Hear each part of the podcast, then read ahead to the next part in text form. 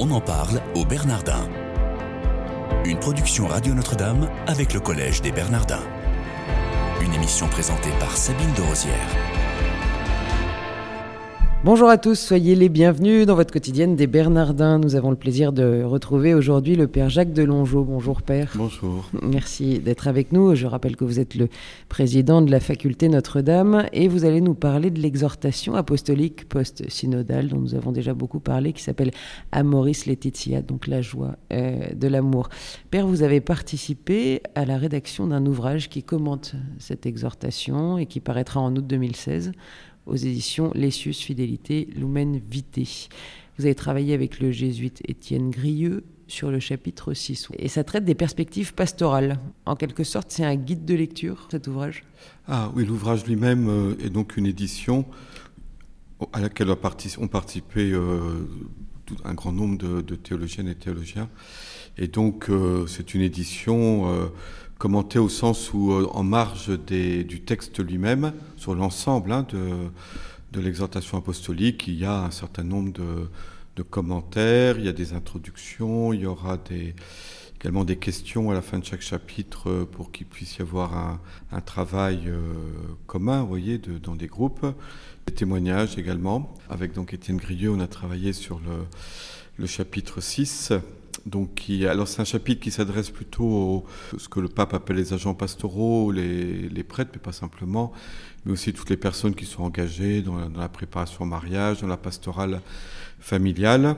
Et euh, bon, donc on a commenté, enfin on a, mis un, certain nombre de, points donc euh, qui nous paraissaient importants à souligner.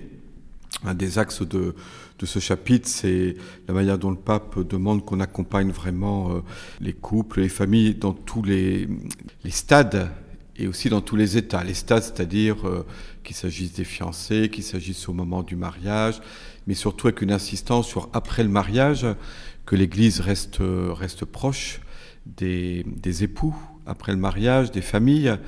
Et puis également, euh, lorsque les couples, les époux peuvent traverser une crise, euh, si jamais il y a une crise conjugale, euh, ou même dans des situations de séparation, de, divorce, que, l'Église continue à, cheminer avec, avec les personnes.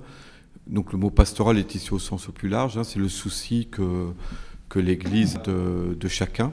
Et donc c'est vraiment développé par le pape euh, dans ce chapitre, mais qui n'est qu'un seul chapitre hein, dans l'ensemble de, la, de cette très riche exhortation. Est-ce que ça veut dire que les curés et les agents pastoraux dont vous avez parlé tout à l'heure vont devoir transformer leur façon de, de faire avec les familles Beaucoup, beaucoup de choses se font hein, déjà. Je pense que ça occupe une grande partie euh, des vies des paroisses. Euh, les préparations au mariage euh, mobilisent beaucoup de gens. Il y a beaucoup de propositions. Alors, il n'y a pas que les paroisses. Hein. il y a des mouvements, il y a des, il y a des centres spirituels, des communautés nouvelles. Enfin, il y a un engagement très important auprès des mariés, des familles actuellement. Donc, on est conforté, sans doute euh, on va continuer, je pense que les, communautés continueront à cet engagement euh, qui, paraît tout à fait euh, capital aujourd'hui avec aussi une dimension missionnaire. Ça, il s'agit aussi de, pouvoir aller vers des jeunes qui, ne se sentent pas prêts ou qui, qui, se font des idées sur le mariage, qui, excluent cette possibilité pour leur montrer la, la beauté, la bonté du, du mariage et aussi cette dimension-là missionnaire. Et qu'est-ce que, selon vous, François apporte dans cette exhortation?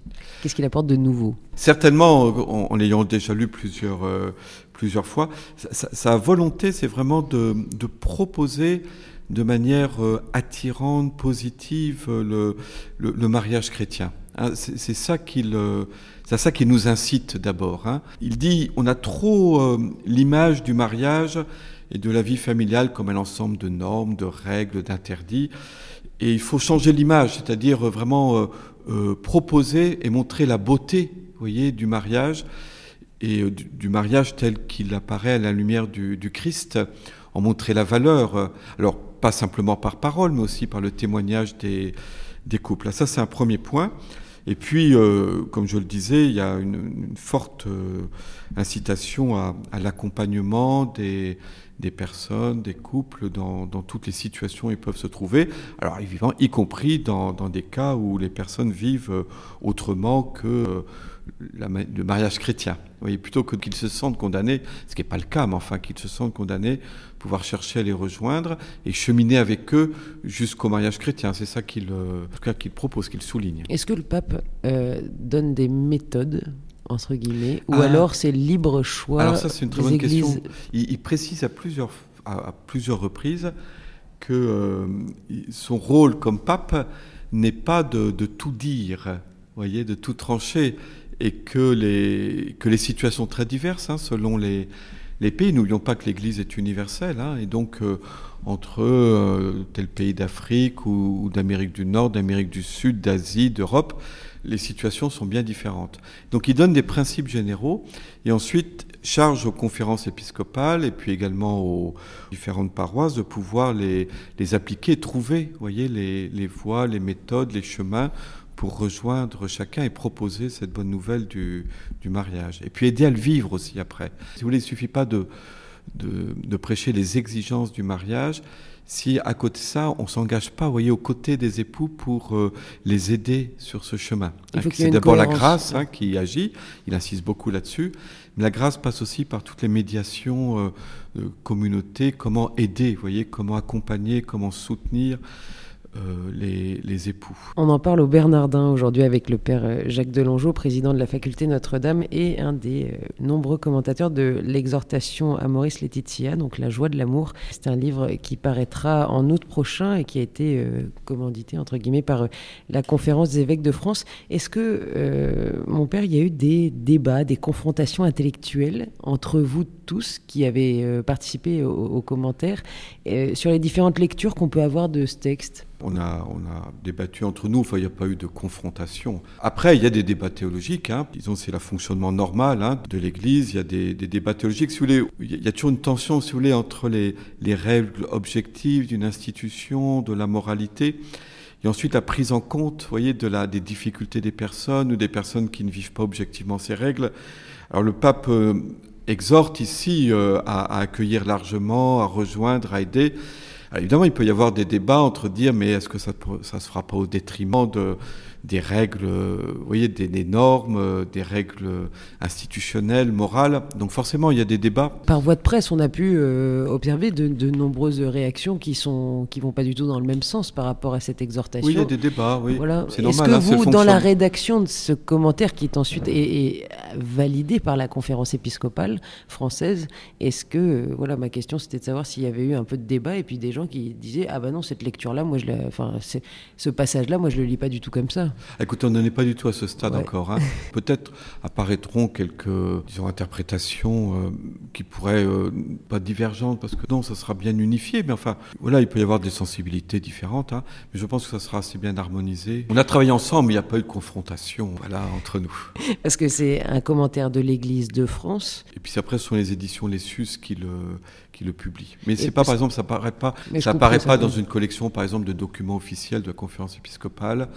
Non, mais c'est parce qu'il y a le logo de oui, il y aura le logo, oui, c'est ça. oui, de, fait, hein, c'est organisé par. Euh, Et... Il y aura d'autres éditions commentées qui paraîtront, hein, puisque nous, au Collège de Bernardin, par ailleurs, on préparera aussi un ouvrage hein, qui sera très différent dans sa forme, mais qui paraîtra sans doute chez Parole et Silence. donc euh, il y aura aussi toute une autre, voilà, qui aideront, vous voyez, à s'approprier l'exhortation apostolique. Donc votre partie, je le rappelle, hein, c'est le chapitre 6, c'est les perspectives pastorales. Est-ce que vous avez eu des difficultés particulières Alors il y, a des, il y a des points délicats, hein, parce qu'on aborde dans cette partie-là le rapport pastoral de l'Église par rapport aux divorcés remariés, par rapport aux, aux, personnes homosexuelles, par rapport aussi sur la question de la, de la régulation des naissances. Hein. Voilà, ce sont des rédactions toujours un peu, on essaie de, un peu fines, hein, parce que voilà, on a vite fait de, de, en fait, de risquer toujours de blesser des gens, donc c'est toujours très, très précis. Il faut être à la fois juste tout en, en évitant de, de dire des, enfin, de blesser des gens. Donc on peut dire que c'est une herméneutique de la rupture ou de la continuité, François? Il prend volontairement il a pris une approche qu'on peut appeler kérigmatique et pastorale. Hein. Kérigmatique parce qu'il insiste beaucoup pour dire que la mission de l'Église, c'est d'abord la première annonce de l'Évangile. plutôt que d'organiser simplement une société, vous voyez, mais c'est d'abord l'annonce de l'Évangile. Et il le fait lui-même, hein, avec tout un grand chapitre sur l'amour humain, et, puis pastoral, parce que c'est l'approche qu'il a, qu'il a privilégiée. Euh, je pense que c'est très complémentaire avec ce qu'a fait euh, Jean-Paul II. Euh, mais là, en disant, voilà, hein, voilà ce qu'est le mariage tel que Jean-Paul II l'a rappelé. Ensuite, nous, nous allons aider les personnes qui cheminent sur ce chemin sans jamais être parvenus à la perfection. On va aider les couples, les, les, personnes là où ils en sont, à cheminer sur ce chemin vers le mariage, dans le mariage. Et c'est le rôle de l'Église. Hein. C'est plutôt donc une approche complémentaire, vous voyez. Complémentaire à Familiaris Consortium. Oui, par exemple, oui, je pense. Il ne faut pas opposer les deux textes, mais vraiment complémentaires. Hein.